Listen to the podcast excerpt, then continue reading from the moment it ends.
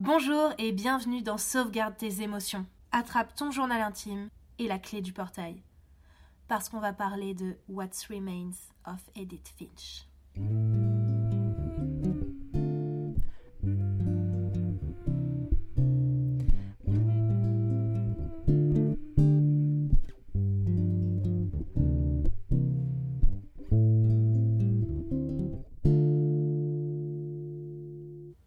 Toujours adoré les jeux à voix off. C'est des jeux où je sais pas pourquoi, quand il y a une voix off, j'ai l'impression qu'on me parle à moi et qu'on me fait vivre une histoire à moi. Est-ce que c'est pas les meilleurs outils pour que je m'intéresse de plus près au jeu, au personnage et à ce qu'il est en train de vivre? Là, l'histoire commence et un homme lit le journal d'Edith Finch. On sait pas qui c'est. Et là, en fait, le personnage, je crois que c'est un homme, arrive devant une maison. On apprend que c'est la maison d'Edith. Et cette maison, déjà, on dirait un puzzle. On dirait qu'il y a plein, plein, plein de petites maisons à l'intérieur de la maison. Comme s'il y avait des choses qui avaient été rajoutées, enlevées, construites. Et déjà, ça, c'est quand même une DA hyper, hyper originale. Je me rendais pas vraiment compte de ce que c'était. Ça fait peut-être même un peu peur parce que il y a des espèces de toits, il y a des espèces de passerelles, il y a des espèces de cheminées. Tout ça, c'est entouré de sapins. Et les premières phrases qui ressortent, c'est La maison était exactement comme dans mes souvenirs.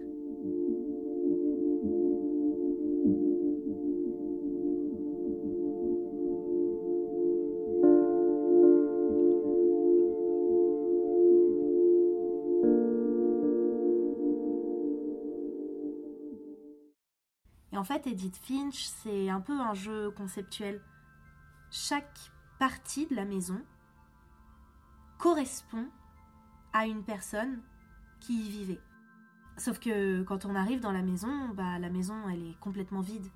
On comprend très vite que toutes les personnes qui étaient à l'intérieur, qui y vivaient, sont plus là. On parle d'une malédiction, je me souviens. Une malédiction qui entraîne la mort de l'un des membres de la famille, mais on ne le sait pas. Et en fait, c'est un jeu d'exploration, donc petit à petit, on va passer d'une chambre à un autre, d'un lieu à un autre. On doit faire des mini-jeux, on doit trouver euh, potentiellement des témoignages qui vont nous faire comprendre comment chaque personne, en fait, s'est éteinte.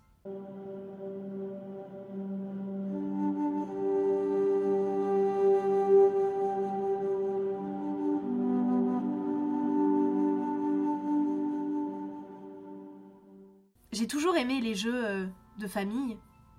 Et clairement, c'est pas une famille parfaite. On n'est pas dans quelque chose euh, de joyeux. On sent qu'il y a des souvenirs qui sont potentiellement sympas, mais on sent aussi qu'il s'est passé des choses bizarres dans cette maison. J'ai déjà eu cette sensation, par exemple, de revenir dans une maison, une maison où j'ai passé du temps, ou peut-être une maison assimilée à l'enfance ou à l'adolescence. Et les... on dit souvent que les murs peuvent parler, les objets peuvent parler.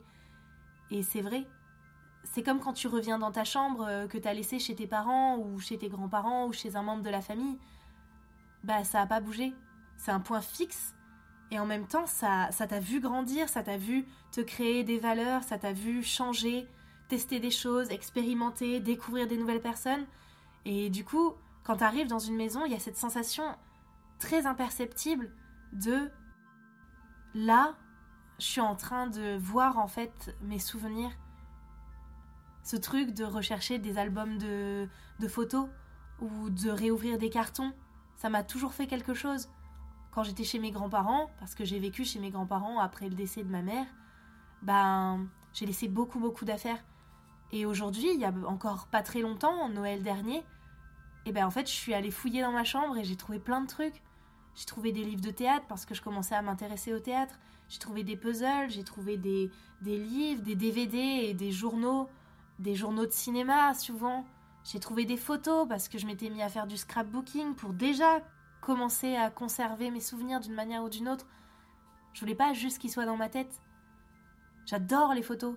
Même, même si des fois je les rate, même s'il n'y a pas forcément de composition incroyable, et il y a plein de photographes qui me touchent et, et qui, me, qui me font quelque chose, mais j'adore les photos par leur biais de souvenirs, par leur biais de puisque j'ai pris cette photo-là à tel moment-là, quand je la reverrai, je me souviendrai exactement où c'était et quand c'était. Alors que si j'ai pas de photos, j'ai du mal à me souvenir des dates, des gens avec qui j'étais. Des fois, je peux mélanger. Et avoir des photos, ça me permet de revivre le moment qui est passé. Et on peut se moquer parce que forcément, euh, sur mon Instagram, je vais mettre plein de choses, des petites balades que j'ai faites, des trucs que j'ai mangés, des moments que j'ai passés, des cadeaux que j'ai eus, des, trucs que je veux garder. Et en fait, si je sors mon téléphone pour prendre des photos, c'est parce que c'est déjà des souvenirs que j'ai envie de sauvegarder et c'est déjà des souvenirs importants. Et ce qui est génial dans ce jeu, c'est que c'est rempli de souvenirs. Pas forcément des souvenirs tout le temps agréables, mais il y a telles histoires enchevêtrées dans telle autre, il y a aussi la chambre de telle personne qu'elle va ouvrir, puis la chambre de sa mère, et à chaque fois on a cette petite voix qui nous explique que ah ça c'était là, et puis nous on faisait ça, et au début, je me souviens, j'étais un petit peu, j'étais un peu perdue parce que je comprenais pas qui elle était. Je savais qu'elle retournait dans une maison qui était certes familiale, mais je savais pas vraiment quelle était la relation en fait avec le personnage. Et petit à petit, on comprend qu'elle a une place elle aussi. Peut-être qu'avant, les, les premières personnes qu'elle va citer, c'est un peu les ancêtres. Donc du coup, forcément, elle n'était pas encore née.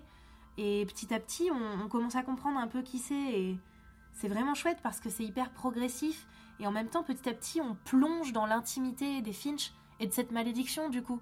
Chaque personnage a sa particularité. Edith Finch, qui est donc l'arrière-grand-mère de Edith, elle fait un petit peu ce que je fais avec les photos. Elle s'attache aux souvenirs, à perpétuer avec des histoires, et du coup, elle peint les portraits de tous les membres de la famille. Et d'ailleurs, il décore une sorte de cimetière familial. La première, je me souviens, c'est une petite fille, et en fait, elle était privée de dîner, et elle a 10 ans à peu près, et en fait elle se met à dévorer tout ce qu'elle trouve. Euh, je crois qu'elle elle mange des, des, baies de houx, elle commence à manger son dentifrice, elle va manger de la nourriture pour son hamster, et en fait elle commence à subir des transformations animales. Du coup tu vas la jouer en tant que chat, puis en tant que chouette, puis en tant que requin, et en fait à chaque fois, chaque fois, chaque fois, elle a encore, encore, encore faim, c'est vraiment le truc de la chaîne animale, et elle va bouffer, bouffer tout ce qu'elle peut trouver, puis elle finit par devenir un monstre, littéralement, qui dévore les êtres humains.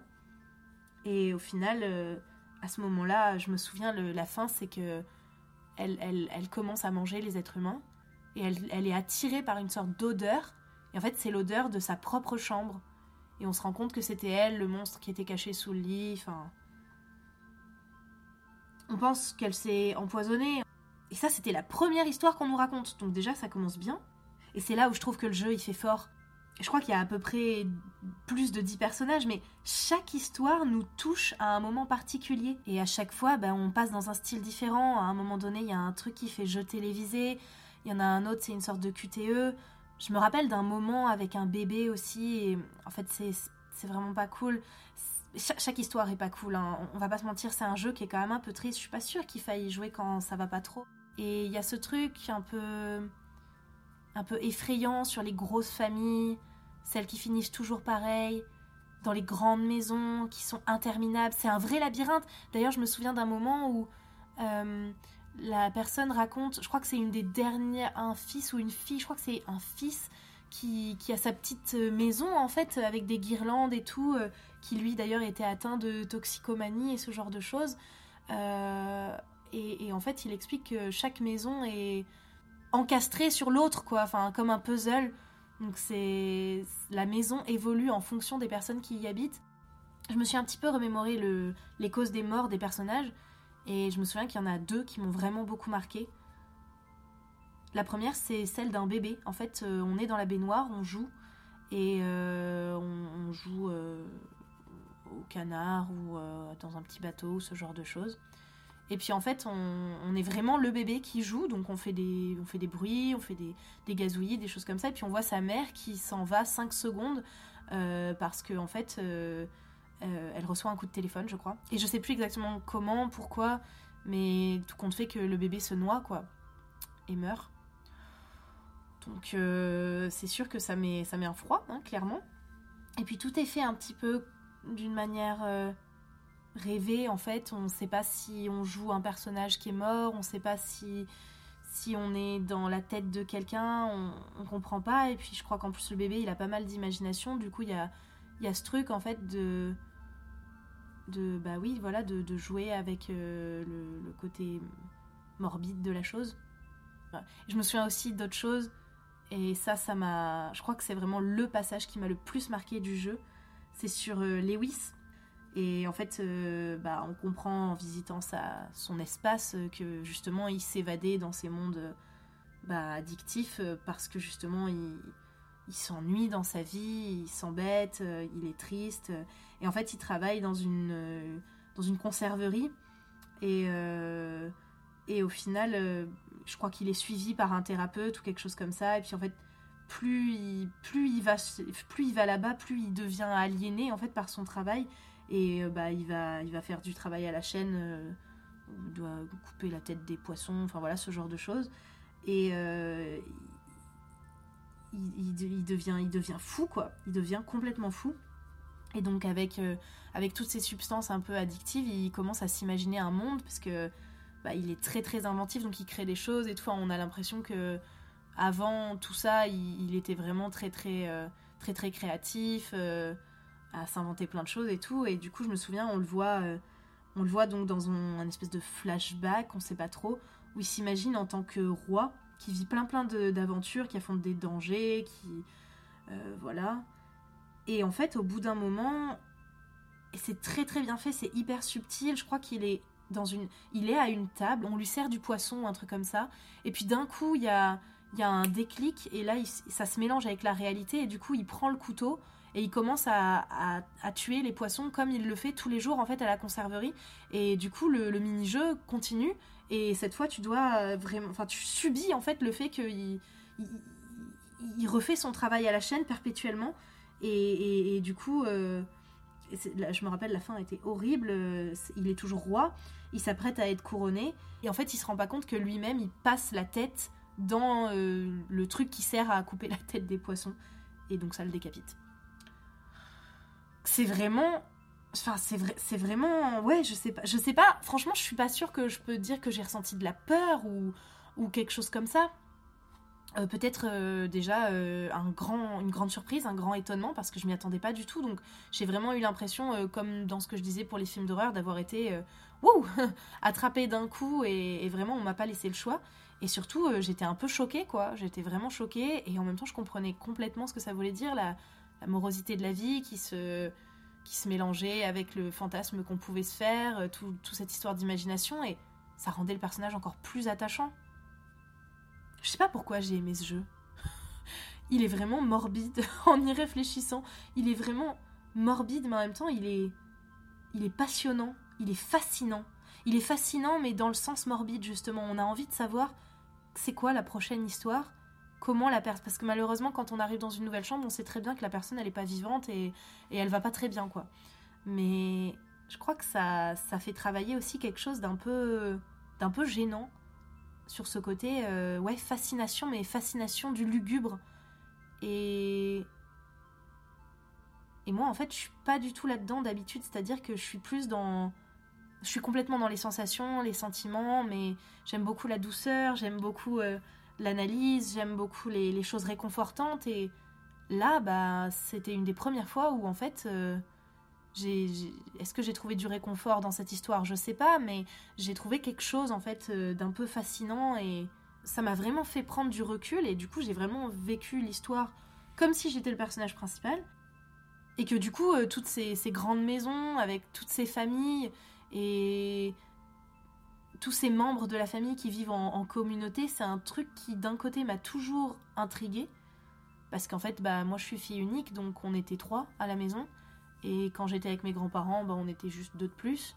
Je me souviens qu'il y avait un peu cette sensation-là quand j'étais avec mes grands-parents maternels, donc c'est quand j'étais vraiment petite, où il y avait en fait euh, mes deux cousines, donc ma plus grande cousine et, et une de mes petites cousines, puisque l'autre n'était pas encore née. Et c'est vrai que bah, quand on passait les vacances, euh, bah, on avait toutes les trois nos chambres, donc il y avait une chambre de chaque couleur d'ailleurs qui était attribuée. On avait la chambre bleue, moi je me rappelle, j'avais la chambre bleue, il y avait un petit lit, il y avait une petite coiffeuse.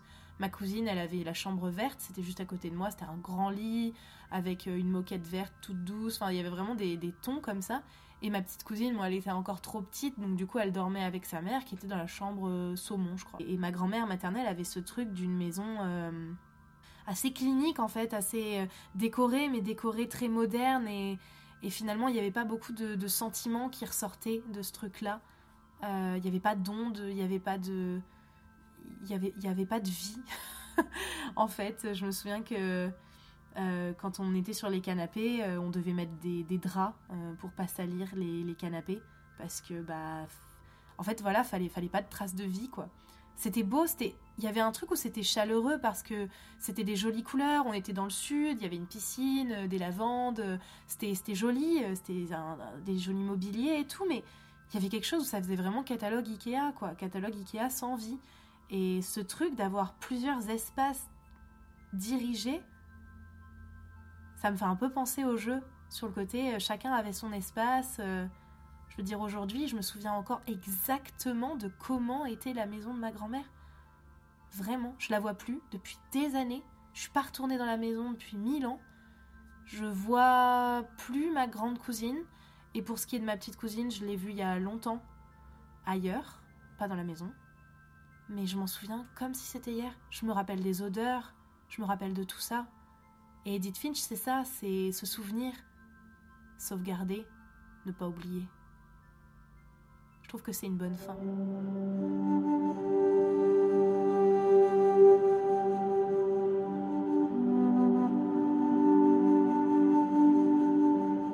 Pour sauvegarder, il te suffit d'ouvrir le journal intime. Tu vas avoir une sorte d'arbre généalogique. Et du coup, c'est super sympa parce qu'en plus, à chaque fois que tu découvres une nouvelle histoire, il y a une nouvelle petite feuille qui apparaît avec le nom de la personne euh, que, que tu as découvert. Il me semble d'ailleurs que cette métaphore est reprise plusieurs fois pour parler de la maison. Vu qu'à chaque fois, il y a des petits blocs qui se créent à chaque fois et que ça monte et que c'est vraiment... Euh, ça, a plus de sens, quoi. Bah, elle explique que c'est comme des feuilles et des branches d'arbres qui poussent, euh, voilà, interminablement. Si tu as des souvenirs sur What Remains of Edith Finch, partage-les. Parle-moi de ta famille, parle-moi des maisons, parle-moi des espaces dédiés à chacun. Est-ce que tu avais ta place là-dedans? Et de la place que tout le monde prend. J'espère que le contenu t'a plu. N'oublie pas de sauvegarder. Garde tes émotions au creux de ta main. Et on se retrouve bientôt.